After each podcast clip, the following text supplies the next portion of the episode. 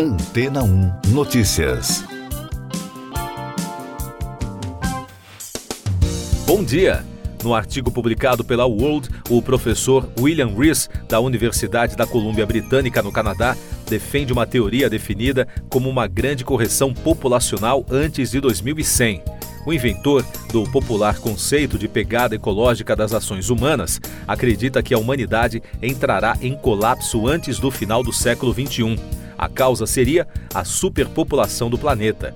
Segundo Joseph Chang, da Unsplash, a humanidade ultrapassou a marca dos 8 bilhões de habitantes em novembro de 2022, um número que mais do que duplicou desde a década de 1960. E de acordo com previsões oficiais das Nações Unidas, a população mundial atingirá 10 bilhões e 400 milhões de pessoas em 2080. Ao mesmo tempo, o aumento contínuo da população e da renda leva ao consumo excessivo, especialmente de carne, o que tem efeitos devastadores nos ecossistemas.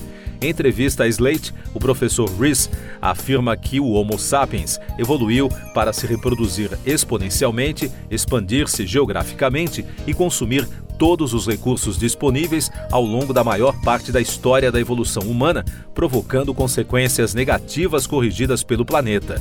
No entanto, segundo o pesquisador, a revolução científica e a utilização de combustíveis fósseis reduziram muitas formas de feedback negativo, permitindo aos humanos esgotar todo o potencial de crescimento exponencial. Para o cientista social, a consequência deste desenvolvimento é simples: a humanidade já ultrapassou a capacidade máxima que o planeta pode suportar a longo prazo. O problema, de acordo com Rees, é que estamos cognitivamente desajustados para lidar com a complexidade das consequências a longo prazo induzidas por nossa sociedade de consumo. No entanto, os recursos da Terra não são infinitos. Assim, seu esgotamento poderia causar uma gigantesca contração econômica acompanhada por uma redução forçada da população. Nestas circunstâncias, o colapso civilizacional será inevitável.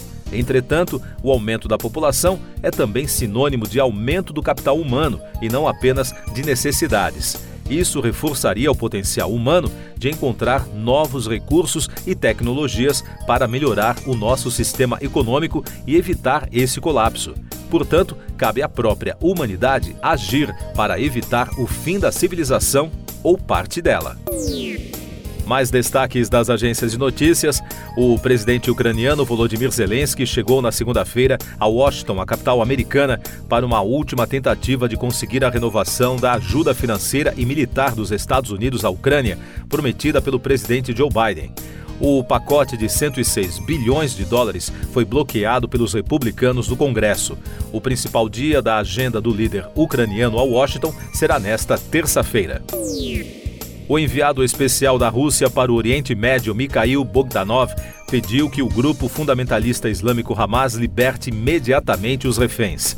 O representante russo se reuniu com diversas facções palestinas e destacou a necessidade de cessar as hostilidades na região.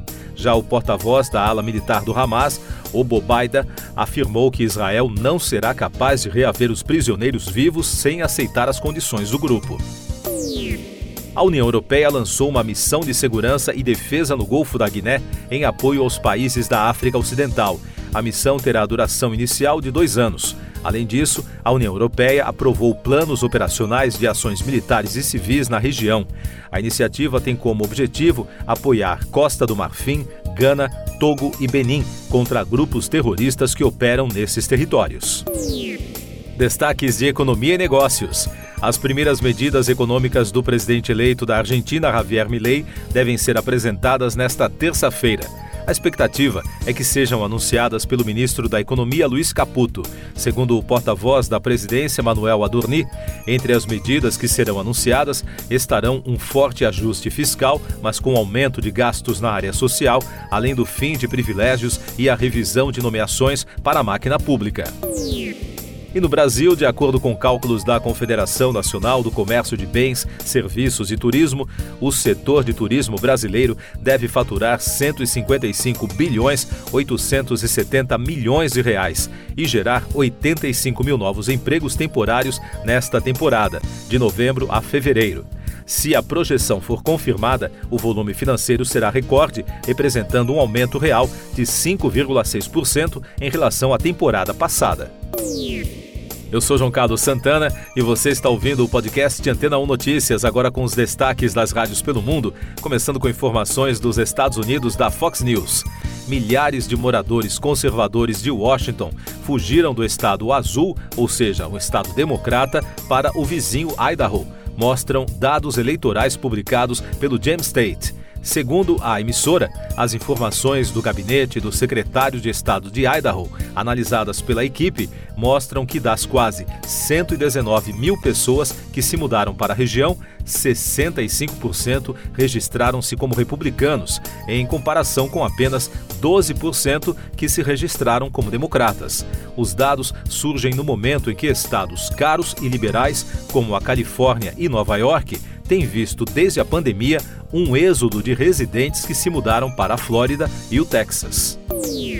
Outro destaque da Fox mais de 500 membros do corpo docente de Harvard apoiaram a presidente da universidade, Claudine Gay, em uma carta ao conselho escolar, após a reação negativa de uma audiência no Congresso sobre o aumento do antissemitismo no campus, onde Gay não conseguiu afirmar se os apelos ao genocídio dos judeus violavam a lei.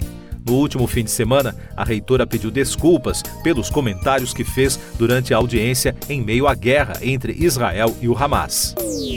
Ainda dos Estados Unidos, da Ultimate Classic Rock, Jeffrey Foskett, membro de longa data dos Beach Boys, morreu aos 67 anos após uma longa batalha contra o câncer de tireoide.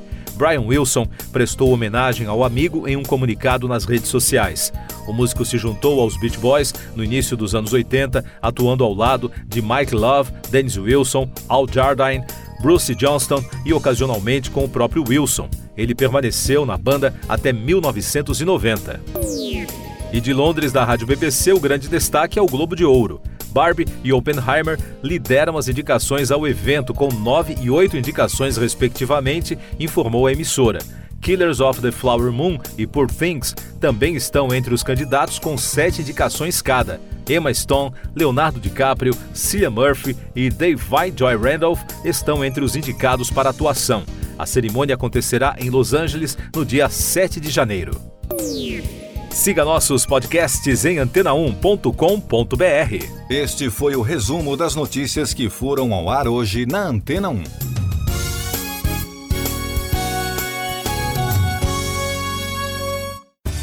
Depois de tanto conteúdo legal, que tal se hidratar com água rocha branca? O consumo regular de água durante o dia traz benefícios para a saúde, como, por exemplo, manter a pele bonita e hidratada. Rocha Branca, da fonte direto para sua casa. Depois de tanto conteúdo legal, que tal se hidratar com água rocha branca?